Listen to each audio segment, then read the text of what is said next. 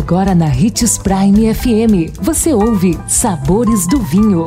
Todas as notícias e informações para quem ama o mundo do vinho. Apresentado por Sabores do Sul, Adega Emporium. Sabores do Vinho.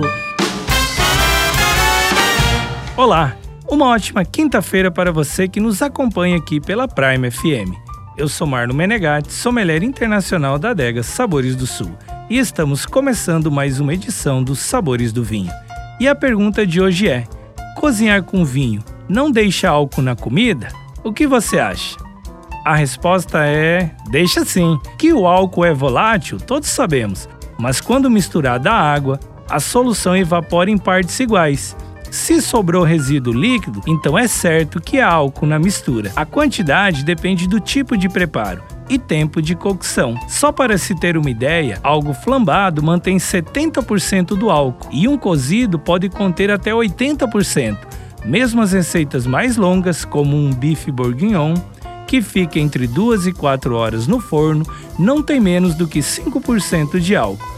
Assim que, sempre que usar vinho na sua receita, vai ter álcool residual, em menor ou maior quantidade, é claro.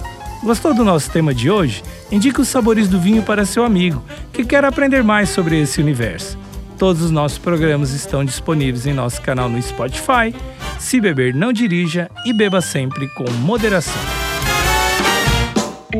O consumo de vinho traz benefícios incríveis. Desfrute de todas as vantagens e venha para Sabores do Sul, Adega e Empório, a maior loja de vinhos do norte de Mato Grosso, com quase mil rótulos de vinhos de 15 países. E não se preocupe, se a dúvida é qual vinho escolher, temos dois sommeliers disponíveis para te ajudar a tornar seu momento em uma experiência única. Siga-nos no Instagram, arroba Adega Sabores do Sul.